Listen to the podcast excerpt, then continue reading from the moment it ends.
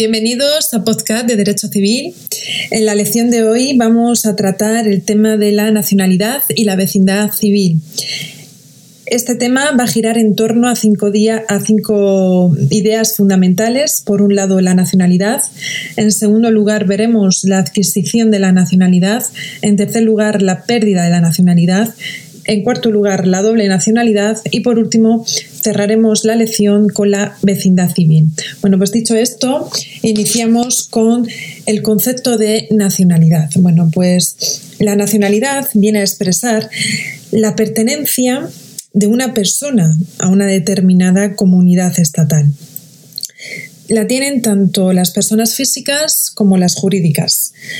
Digamos que es un estado civil de las personas. Condiciona o determina la ley personal del individuo en virtud de la cual sabemos cuál es la, ley aplicable para saber la capacidad de la persona. Estado civil, relaciones familiares y sucesiones, ¿no? Serían, digamos, eh, las tres esferas más importantes. La nacionalidad, igualmente, viene reconocida en el artículo 11 de la Constitución española, que eh, establece que la nacional, la, que viene a establecer que la nacionalidad española se adquiere, se conserva y se pierde de acuerdo con lo establecido por la ley. Es decir, hay una reserva de ley en lo que concierne a la adquisición, conservación y pérdida. Solo se puede reglamentar por ley. Ningún español de origen puede ser privado de su nacionalidad. No hay sanción que le prive de la nacionalidad. El Estado podrá concertar tratados de doble nacionalidad con los países iberoamericanos o con aquellos que hayan tenido o tengan una particular vinculación con España. En estos mismos países, aun cuando no reconozcan a sus ciudadanos un derecho recíproco, podrán eh, naturalizarse los españoles sin perder su nacionalidad de origen. Bueno, mm, eh, en concreto, el tema de la nacionalidad eh, viene regulado en los artículos 17 a 26 del Código Civil y el contenido de estos artículos ha variado muchísimo, ¿no? De hecho, el contenido actual procede de la Ley 18 1990 de 17 de diciembre, de la Ley 36 2002 de 8 de octubre que modificó algunos artículos, etc. ¿no? Bueno, en principio, eh, es el Código Civil el que eh, regula la, nacionalidad. ¿Cuál es la forma o cuáles son las formas que mantiene nuestro ordenamiento jurídico en relación a la adquisición de la nacionalidad? Y con esto damos paso al punto 2 de la lección. Lo primero que hay que hacer es distinguir dos tipos de nacionalidad. Por un lado, la nacionalidad originaria o de origen. Nunca se puede ser privado de este tipo de nacionalidad. Y luego estaría la nacionalidad no originaria. Bueno, en relación a las formas de adquisición de la nacionalidad originaria, existen supuestos de atribución automática de la nacionalidad que vienen regulados en los artículos 17 y 19 del Código Civil. Se asigna directamente a una persona con independencia de su voluntad. El legislador puede tener en cuenta dos criterios, el jus sanguinis, el criterio de la sangre, la filiación, es lo determinante, o el jus solis, el criterio del territorio donde nace. El legislador español da prioridad al criterio de la sangre, mientras que el jus solis, es decir, el criterio del territorio donde nace, no es por sí solo un criterio, un criterio determinante. Se necesita otro requisito más. Digamos que el criterio más importante es el de la afiliación con respecto a uno de los progenitores que sea español, con independencia del lugar donde nazca.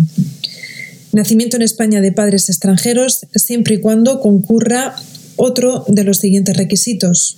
Es decir, una persona que nace en España y cuyos padres son extranjeros adquirirá la nacionalidad siempre y cuando se den los siguientes requisitos. Al menos uno de los padres haya nacido en España. Esto no significa que sea español. Este criterio atiende a la segunda generación de inmigrantes, ¿no? Y así viene establecido en el artículo 17, apartado primero eh, B. La legislación de los padres no le concede la nacionalidad o en el caso de que sus padres sean apátridas, ¿no? Eso también viene regulado en el artículo 17, apartado primero C. Eh, no tiene filiación conocida, no es otro de los requisitos. El hecho de no tener una filiación conocida, no se sabe quiénes son sus padres, hay una presunción de que ha nacido en España, si es en España el primer lugar donde se tiene constancia de la existencia de ese niño. Bueno, eh, dicho esto, se atribuye igualmente automáticamente la nacionalidad al niño que haya sido adoptado por un español antes de haber cumplido los 18 años. Hay una adquisición de la nacionalidad desde la adopción, se podría decir. Bueno, ¿y cuáles son los supuestos de adquisición de la nacionalidad por opción? Bueno, pues eh, aquí sí que tiene importancia y gran relevancia la voluntad de la persona en cuestión. Se le atribuye un derecho subjetivo a optar por la nacionalidad española. Si decide optar y cumple los requisitos, no se le puede negar. Puede optar Bien, aquella persona cuya filiación respecto de un español haya sido determinada después de haber cumplido los 18 años, será cuando se determina que alguien es hijo de un nacional español. Se le concede, así pues, el derecho a elegir por ser mayor de edad. Es una derivación del jus sanguinis. Si fuera menor, se le concedería automáticamente. O bien, a una persona mayor de 18 años que es adoptada por un español. Aquí el derecho quiere ser respetuoso con la voluntad de esa persona mayor de edad. En ambos casos, el plazo es de dos años. Vale. Mm, ¿Cuáles son las formas eh, de adquisición de la nacionalidad no originaria? Ya hemos visto las formas de adquisición de la nacionalidad originaria. Ahora, a continuación, vamos a ver eh, el apartado B, se podría, se podría decir así, de este segundo punto de la lección en relación a las formas de adquisición de la nacionalidad no originaria. Bueno, la persona, en este caso, ha tenido una nacionalidad anterior y puede producirse de tres formas. Por un lado, en primer lugar, por opción. Se diferencia de las dos siguientes, que es, bueno, que las vamos a ver ahora, en que este supuesto opta, mm, mientras que en los dos siguientes hay que hacer una solicitud expresa y tiene que concederlo la autoridad competente que puede denegarla. Eh, pueden optar para adquirir la nacionalidad española no originaria aquellas personas que estén o hayan estado bajo la patria potestad de un español. En este supuesto se trata de personas extranjeras, nacidas de o adoptadas por padres extranjeros, pero que después del nacimiento de esa persona adquirieron la nacionalidad española. El hecho de haber estado sujeto a la patria potestad es suficiente. O bien aquellas personas cuyo padre o cuya madre hubiera sido originariamente español y nacido en España. En este caso se presume que el padre o la madre ha sido en origen español, pero luego no lo es. ¿Vale? Se decide optar, nadie se le puede negar. En este caso, de la adquisición de la nacionalidad no originaria por opción. En los dos siguientes supuestos vamos a ver que eh, ya no hay esa posibilidad de opción. Así pues, el siguiente supuesto sería por carta de naturaleza, que es preciso que el solicitante, que mm, digamos en este caso es, es necesario que en el solicitante concurran circunstancias excepcionales. Pero no se dice nada más al respecto. En este caso, la nacionalidad es concedida por el Gobierno mediante Real Decreto. La persona alega las, circunstancias concretas y el Gobierno decide si le, concede o no la nacionalidad española. Es una decisión un tanto discrecional, ¿no? A veces se le concede a personalidades extranjeras que han tenido una especial relación con España.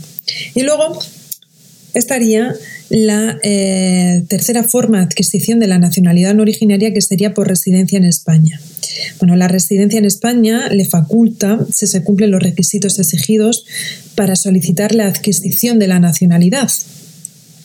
La concede el Ministerio de Justicia, pero la decisión no es discrecional, como pasa por carta de naturaleza, sino que, si se, sino que se deben cumplir una serie de requisitos legales establecidos al efecto. La negativa a concederla tiene que estar basada en lo establecido en la ley. Se debe justificar. Solo se puede denegar en motivos razonados de orden público y de interés nacional. Si se deniega, se puede iniciar procedimiento, el, procedimiento contencioso administrativo contra esa resolución del ministro de Justicia. ¿Cuáles son los requisitos de residencia? Bueno, pues mm, residencia legal, es decir, aquella que se ampara en un permiso de residencia obtenido legalmente. En segundo lugar, la residencia continuada, si cabe la, si cabe la interrupción por viajes esporádicos, ¿vale? Y luego estaría la residencia inmediatamente posterior al momento de la solicitud. Bueno, pues una vez que se dan estos requisitos, se han de cumplir unos determinados plazos de residencia. Un plazo general de 10 años, pero se rebaja en determinados supuestos. Cinco años para aquellas personas que estén en España en condición de refugiados, dos años para los nacionales de determinados países con los que España tiene vínculos especiales, como podrían ser países iberoamericanos, Andorra, Filipinas, Portugal, Guinea Ecuatorial y, sefardíes, ¿no? Y un año el nacido en España si no cumplen los requisitos, los requisitos antes vistos, aquella persona que no haya ejercitado oportunamente el derecho de opción, es decir, se deja pasar el plazo establecido para optar por la nacionalidad española, aquella persona que haya estado sujeto legalmente a tutela, a la guarda o al acogimiento de una persona física, jurídica o privada española durante dos años. Y el que al tiempo de la solicitud lleve un año casado con un español. Bueno, pues también el viudo de un español o de una, o de una española que lleve viviendo un año en España, también el, el nacido fuera de España de padre o madre que originariamente hubiera sido españoles, pero que en el momento del nacimiento del hijo ya no lo son. Y por último también el nacido fuera de España con un abuelo o abuela originariamente españoles. Si se dan estos requisitos y plazos, además, el interesado tiene que justificar buena conducta cívica y suficiente grado de integración en la sociedad española. Igualmente, ahí existen unos requisitos comunes que exige la ley para las formas de adquisición de la nacionalidad derivativa.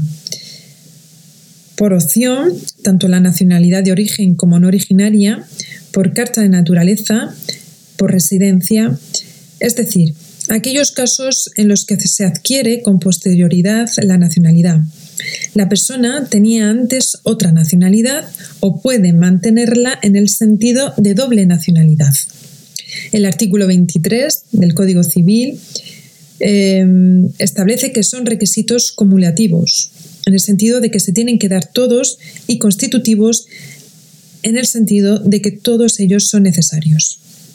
Quien adquiere la nacionalidad, si es, mayor de 14 años, tiene que prestar un juramento o promesa de fidelidad al rey y de obediencia a la Constitución y a las leyes españolas. Que esa persona renuncie a su nacionalidad de origen, salvo si es de países iberoamericanos, eh, de Andorra, de Portugal, de Filipinas y de Guinea Ecuatorial, y que se inscriba igualmente en el registro civil español. Esta inscripción tiene carácter constitutivo, normalmente tiene carácter declarativo de prueba de ello, da prueba de ello, ¿no? Digamos. Hasta que no se inscriba en el registro civil, evidentemente la nacionalidad no quedará constituida. Bueno, pues dicho esto, vamos a continuar con el punto 3 en relación a la pérdida de la nacionalidad. Eh, sobre la pérdida de la nacionalidad vamos a ver eh, principalmente dos, dos, dos asuntos, digamos, ¿no? dos cuestiones. Por un lado, la pérdida voluntaria y por otro lado, la pérdida por sanción. En relación a la pérdida voluntaria, esta pérdida puede afectar a los nacionales de origen como a quienes tienen nacionalidad no originaria. Se parte de dos requisitos esenciales. Uno, en todos ellos se exige que el menor esté emancipado y dos, que resida habitualmente en el extranjero. Los supuestos vienen establecidos en el artículo 24 del Código Civil y son los siguientes. Supuesto 1. Por la adquisición voluntaria de otra nacionalidad. En principio, pierde la nacionalidad española a los tres años de adquirir esa nueva, esa nueva nacionalidad. Mm, se marca igualmente una excepción. No la pierden los españoles que adquieren la nacionalidad de un país iberoamericano, de Portugal, de Andorra, de Filipinas y de Guinea Ecuatorial. Supuesto 2. Cuando el español tuviera atribuida otra nacionalidad antes de la emancipación y utilice exclusivamente durante al menos tres años esa nacionalidad. Hay, hay una excepción en estos dos supuestos introducida en el año 2002, y es que la ley permite que en un caso y en otro pierdan la nacionalidad si se declara la voluntad de conservarla al encargado del registro civil en un plazo en el plazo de esos tres años que se tiene que se tienen digamos para perder la nacionalidad por eso se dice que es voluntaria supuesto 3 por renuncia a la nacionalidad española, siempre y cuando se tenga otra nacionalidad. Y supuesto 4, que es el que regula el 24, el código del Código Civil, el artículo 24 en el apartado 3. Hijos o nietos de inmigrantes nacidos en el extranjero. Si en el país, es decir, si en el país donde nacen predomina el soli, por ello le conceden la nacionalidad del país. Cuando se, cuando se emancipa, si sigue viviendo en este país, debe comunicarlo expresamente durante los tres años siguientes a la mayoría de edad. Se hace una declaración de voluntad expresa en el registro civil. Y luego estaría, además de la pérdida voluntaria, estaría la pérdida por sanción. En este caso, solo y exclusivamente afecta a quienes tienen nacionalidad no originaria. Y los supuestos son, uno, cuando durante tres años utilicen exclusivamente la nacionalidad a la que hubieran declarado que iba a renunciar al adoptar la española. Se sanciona el compromiso que han adquirido al adoptar la nacionalidad española. Y dos, cuando el nacional entre, voluntariamente al servicio de las armas o ejerza cargo político en un Estado extranjero contra la prohibición expresa del gobierno español. Pues bien, dicho esto, vamos a ver ahora el apartado cuarto en relación a la doble nacionalidad.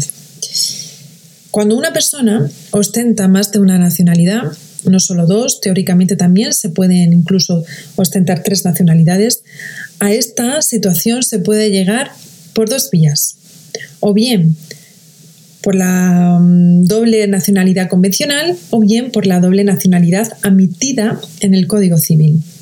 Sobre la doble nacionalidad convencional, destacar que deriva del convenio o del, o del tratado entre dos países, ¿no? Eh, digamos, el convenio o el tratado internacional que se haya celebrado. Es el resultado de la previsión de un tratado de doble nacionalidad firmado por España con otro país. El artículo 11, en su apartado 3 de la Constitución española, prevé, prevé la posibilidad de estos tratados de doble nacionalidad. Digamos que estos tratados suelen, suelen, frecuentemente resolver el principal problema que suscitan los casos de doble nacionalidad, que es, en concreto, determinar, determinar cuál de esas nacionalidades es la operativa, es decir, que verdaderamente determina la ley personal. Normalmente se determina que será la del país donde tenga residencia habitual.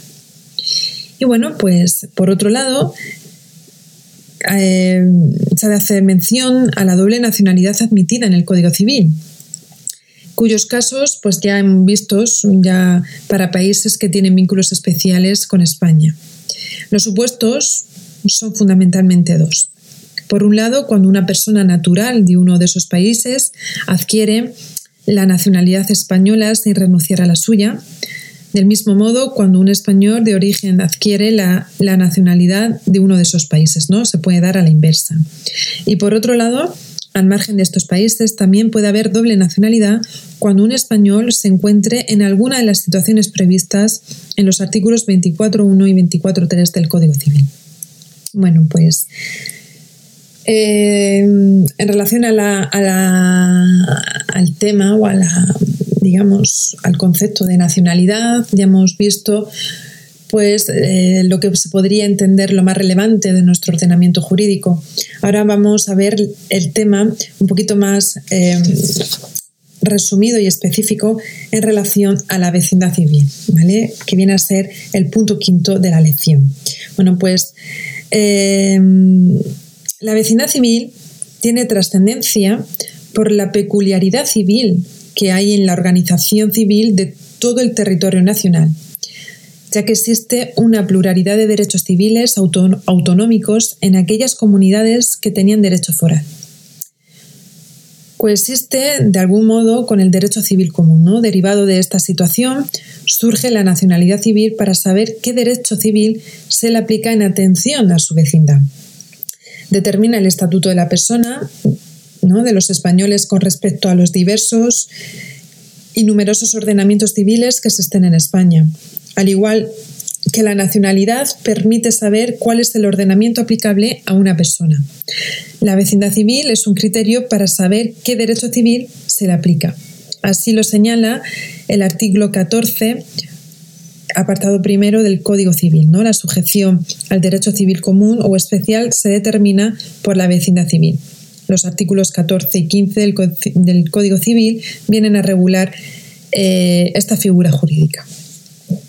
Bueno, adquisición de la vecindad civil. Bueno, pues mm, sobre, la, sobre la adquisición, eh, destacar que el Código Civil refleja el predominio del jus sanguinis frente al jus solis, es decir, la filiación determina la vecindad civil.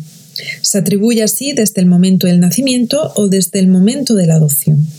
Este criterio es sumamente operativo si los padres tienen la misma vecindad civil, aunque también debe extenderse en los casos en que solo uno de los progenitores es español. El hijo, por consiguiente, tendrá la vecindad civil del, progenitor español. También se aplica si solo está determinada la filiación con respecto a un progenitor. En el caso de que los padres tengan distinta vecindad civil, hay una solución voluntaria en primer lugar, que es que los padres deciden cuál es la vecindad civil del hijo. Solo lo pueden hacer durante los seis primeros meses posteriores al nacimiento de este o desde la adopción. Si los padres no dicen nada o no comunican nada al respecto, se aplican los criterios, los criterios legales. A saber, el hijo va a tener la vecindad civil cuya filiación haya sido antes determinada. Es poco operativo este criterio porque se suele determinar a la vez. Subsidiariamente a, aquel hijo a, que, a, este, al, al, criterio de que el hijo va a tener la vecindad civil cuya filiación haya sido antes determinada, se atribuye al hijo la vecindad civil del lugar de nacimiento, que puede no coincidir con la vecindad del padre ni de la madre. Y por último, si se duda, si se duda sobre el lugar de nacimiento, la ley otorga una cláusula de cierre y se le atribuye la vecindad de derecho común. Una vez adquirida, eh, la vecindad civil no es necesariamente seguida por los hijos si los padres la modifican o si son suspendidos de la patria potestad. En, este, en esta dicotomía podemos decir que la vecindad civil se puede cambiar. El hijo a partir de los 14 años tiene un derecho de opción para decidir si quiere la vecindad civil del lugar de nacimiento o bien la última vecindad civil de cualquiera de sus progenitores. Se ejercita así con una declaración en el registro civil y lo debe hacer hasta un año después a partir de la mayoría de edad. El matrimonio no altera la vecindad civil. Hasta 1990 el matrimonio sí que alteraba eh, la vecindad civil de la mujer. Se obligaba a que la mujer perdiera su vecindad, su vecindad civil a favor de la del marido. Desde la ley de 1990, el matrimonio no altera eh, la vecindad civil, ¿vale? Sí que se permite optar por la vecindad civil del cónyuge, pero no es eh, obligatoriamente una alteración. La adquisición por residencia también es otro modo de adquirir la vecindad civil, es decir, por pura residencia en un lugar determinado no se puede adquirir la vecindad civil. Se requiere la residencia continuada durante dos años siempre y cuando se manifieste que es esa la voluntad ante el encargado del registro civil.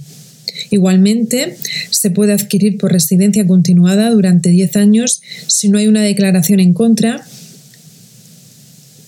lo cual implica la adquisición por ley, de forma automática siempre y cuando no haya una declaración en contra. ¿no?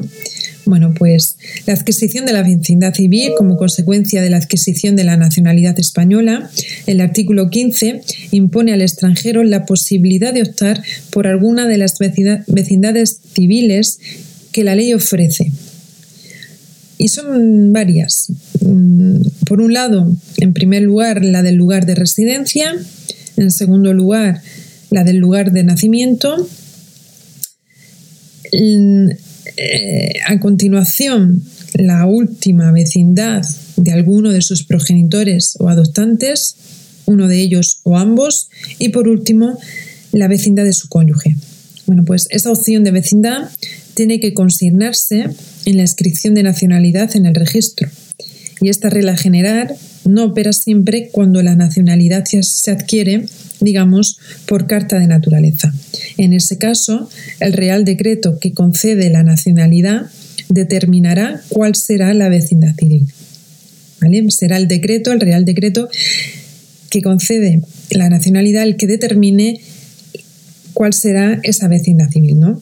y se tendrá en cuenta la opción del interesado, pero no será vinculante. Bueno, pues dicho esto, damos por concluida la lección 13 en relación a la eh, nacionalidad y la vecindad civil.